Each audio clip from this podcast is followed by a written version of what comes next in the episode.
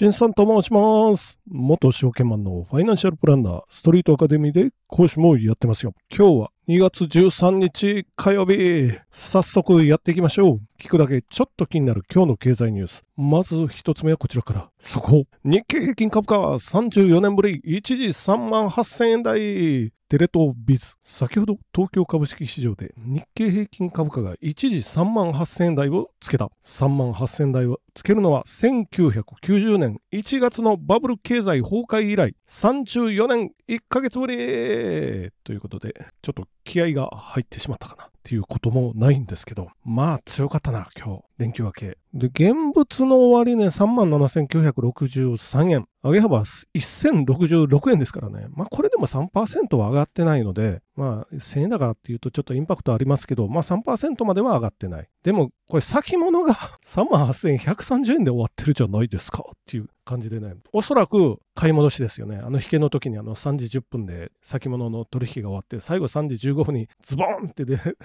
あの終値出てくるんですけど、あの5分間かなあの間のドキドキタイムっていうことで、大引きで売るか買うかっていうことですよ。まあ、と100、200円近く、この先物と現物の乖離が出てくるかな、出てきてるかな、という感じですよ。で、まあ、先物の場合、また4時半から始まりますよ。ということで、まだ4時半になってないんですけど、これを取ってますよ。まあ、夜またどうなるかなっていう感じですね。まあ、今日はね、まあ、朝方ね、アメリカを受けて高く始まるのはもう分かってたので、うん、でも結構上がったかなと。これ、理由は、個別の理由に行きますと、まあもう個別ね、全体で言うとまあお金入ってますよみたいなお話。個別はね、東京エレクトロンとソフトバンクグループが、この2社でね、あ東京エレクトロンがもう10%以上今日株価上がってますから、4000円近く上がってますよ。3万3720円。これはやっぱり半導体の検査装置の大手ということで買われたということでしょうかね。で、その次、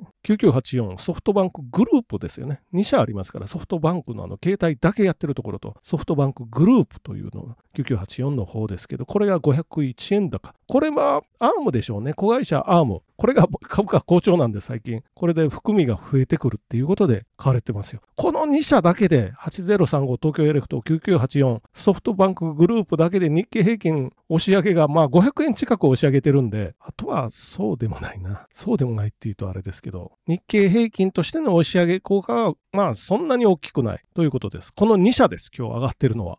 で、日経平均は株価が高めの会社が上がると上がりやすい。これは何かっていうと、例えば東京エレクトロンの株価を足すでしょ、3万3000円。で、ソフトバンクグループの8400円ほどの株を株価を足す。で、その他にもアドテストとかファーストリテイリングとかリクルートとか全部これ225採用銘柄の株価を足していって、ある数字で割ったのが日経平均ですから、この株価が上がりやすい会社ですよ、3万3000円とか。逆に言うと、株価が安いのは1割上がっても、まあ500円の会社なら50円しか上がらないですけど、あその会社ね、東京エレクトロンあたりになったら1割上がったらもう3000円とか上がるわけなんで、この株価が高い会社が上がるインパクトが大きくなってるのが日経平均ですからね。今日も軒並み株価高めの会社が上がってますよ。ということになってます。あと日経平均の終値的に言うと、今日の終値は結局1066円高の37,963円97銭で終わってるんで、いよいよ近づいてきたぞと。あのバブルの時の最高値38,915円かな？ここまで1000円以内に迫ってきましたよ。長かった。まあまだ超えるとは限りませんけど、34年ですからね。あれから34年。ってなるとこれ君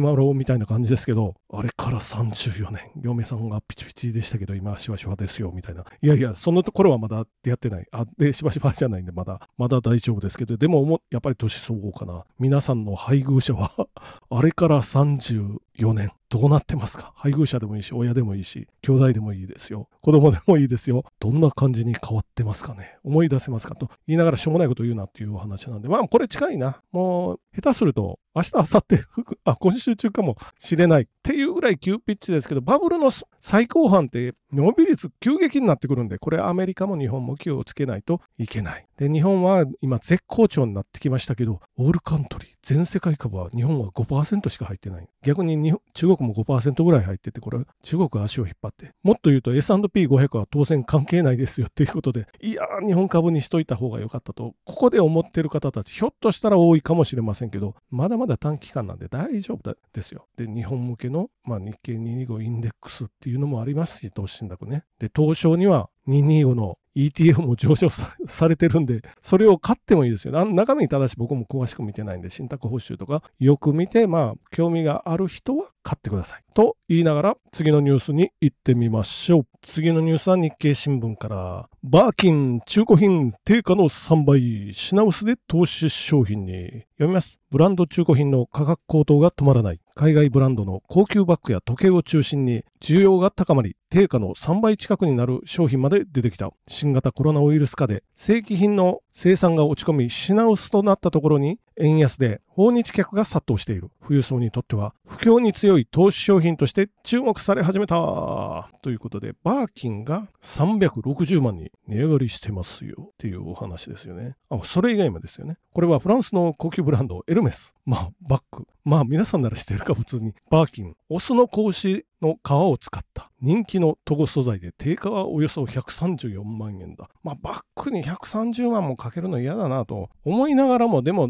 やっぱりね、富裕層の人たちっていうのは、リセールバリューを意識しながら買いますよっていうことですよね。なので、1万円、2万円とか5万円の時計よりもロレックス。ただし、なんか一頃に聞いたのは、ロレックスのバブルは崩壊したんじゃないのって聞いたことがあるんで、これはちょっと確かめてくださいねと。これなぜかというと、中国人がやっぱり換金性が高いもの。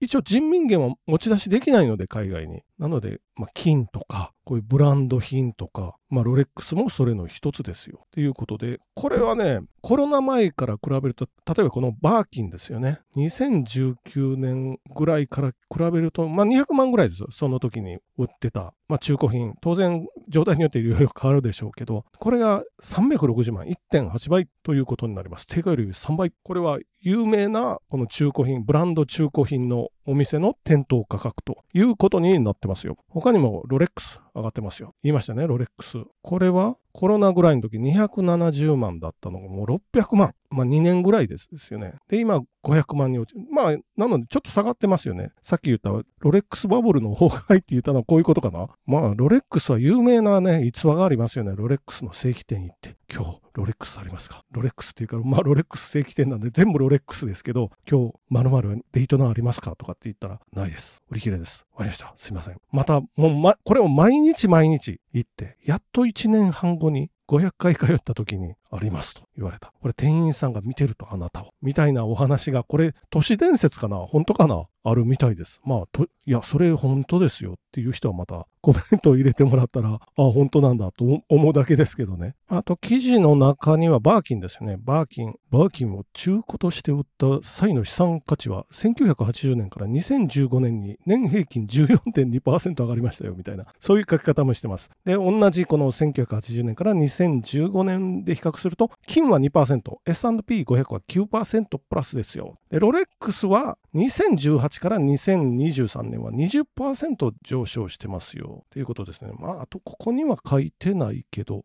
書いてないか。まあ、フェラーリとかですよね、車。車正しい維持コストが高いかな。税金もかかるのでっていう感じですけど、走らせたら走らせたで、自賠責だの、なんだの。なんで、一回ナンバー変動して置いとく状態にしてるような人がいますよね。倉庫にしまっても、厳重に覆いをかぶせてみたいな、そんなお話。まあ、リセールバリュー、まあ、気をつけないといけないなということで、次のニュースに行ってみましょう。最後のニュースは日経新聞から、ちょっと金融機関絡みのが2つ出てるんで、両方言っとこうかな。金融庁企業の保険代理店にもメス、価格調整問題で調査。これで保険代理店が要するに損保会社が上がってるかなっていうことですよ。何が言いたいかっていうと、あ、読んだ方がいいか。損害保険大手4社による企業向け保険の事前調整問題で、金融庁は企業グループ内に抱える保険代理店の緊急調査を始めた。損保と企業との不適切な取引慣行が問題の背景にあると見ており、企業側の実態も把握する必要があると判断した。政策保有株式の削減要求と並行して取引慣行全体にミス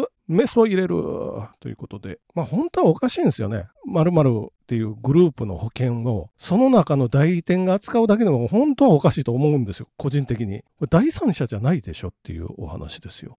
手心とかいろいろ加えられるんじゃないっていう。もう一つは手数料入ったりすると、これ実質的な割引行為じゃないですかっていうのはあります。でも、実際には大きなグループの中の一員としての保険代理店。これは、なんていうかな。出向者向けとかね。要するに、そういう存在になる傾向が強いというか、要するにもう新入社員で入って、あるところまで出世競争をやってたけど、まあ負けた人っていう言い方あれですけど、ちょっと第一線から外れた人がそちらの方に生かされる。ということは保険のプロじゃないわけですよ。ならどうするかっていうと、もう損保代理店なんですけど、代理店本当は実務やらないといけないんですけど、大部分は損保会社の営業社員、そちらの方に丸投げしてますよ、みたいな。そこら問題じゃないの、あなたたち。手数料取りながらどういうことみたいな。でも、損保会社としても契約が欲しいので、ちゃんとやりますから、契約ください、みたいなお話ですよね。まあ、これが問題じゃないの。で、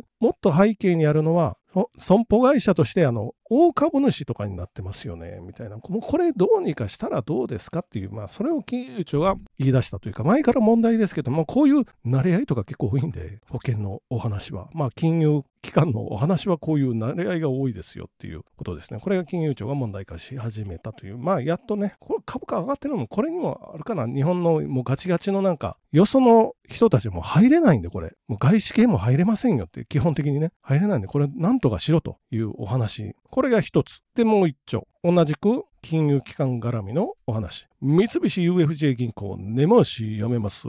メガバンクが会議改革。これも読みますね。銀行が社内向け業務の見直しを進めている。三菱 UFJ 銀行は社内の意思決定のスピード向上策の一環として2月から社内会議での参加者への根回しにあたる形式的な内容の事前説明を原則取りやめる。みずほ銀行も経営会議にかける案件も3割減らす。ということで会議の根回しとかもやめ、やめましょうということを言ってます。何が言いたいかっていうと、まあ三菱 UFJ というとね、半沢頭取じゃないですか。みたいな、まあね、半沢直樹の世界が現実化したと言われましたけどね、あの頭取就任の時は。これが、じゃあ半沢直樹かのごとく、あ、名前は直樹じゃないんでね、半沢頭取は。半沢直樹かのごとく改革していってますよ、みたいな、このニュース出てきましたね。あと、根回しやめるとか、本当は参加資格がないけど、音だけ聞いてるとかね、これ音だけ聞いて、そういうのもやめるとかって言ってますよ。音だけ聞いて、まあ、後でこれは鶴の一声みたいなのやる人がいるのかなそれを防止するためということですよね。あとはなんだ、記事の中では、銀行や部署で異なり、会議のやり方や準備は千差万別。会議の1ヶ月前から準備を始め、1週間前に資料、まあ3週間かけて作るっていうことで、役員の質問に答える補足資料とかね、数十ページ及びますよ。これね、もうせっせとやってたんかな。まあ僕も某、某上場企業の人に、まあ、コンサルした時に会議資料どれぐらい作ってます？あ、期間使って作ってますかって言ったら、まあ、5人のチームで2週間かかりますね、みたいなこと言ってたんで、うわ、大変だと。会議でしょみたいなお話で、口頭じゃダメですかみたいな。口頭ではね、役員が来るんでね、みたいな、そういうお話ですよね。まあ、大変ですね、皆さん、そういう部署の方は。三菱、みずほなんかが、あと AI とかも使っていきますよっていうことです。まあ AI をね、うまいこと使えると、一気に加速しそうですけど、まだまだでも禁止の会社が多いんかな、コンプライアンス上。ここでもまた遅れますよ、デジタル化と一緒なんで。まあ何でもかんでもゼロリスク、ゼロリスクでやってると、いつまで経ってもできませんよ、みたいなお話になってくるので、とりあえずやった時とやらなかった時と、どちらが得かと考えて、まあ個人的にはやっていた方がいいんじゃないかなと思いつつも、じゃあ本日も終わっていってみましょう。本日もご清聴どうもありがとうございました。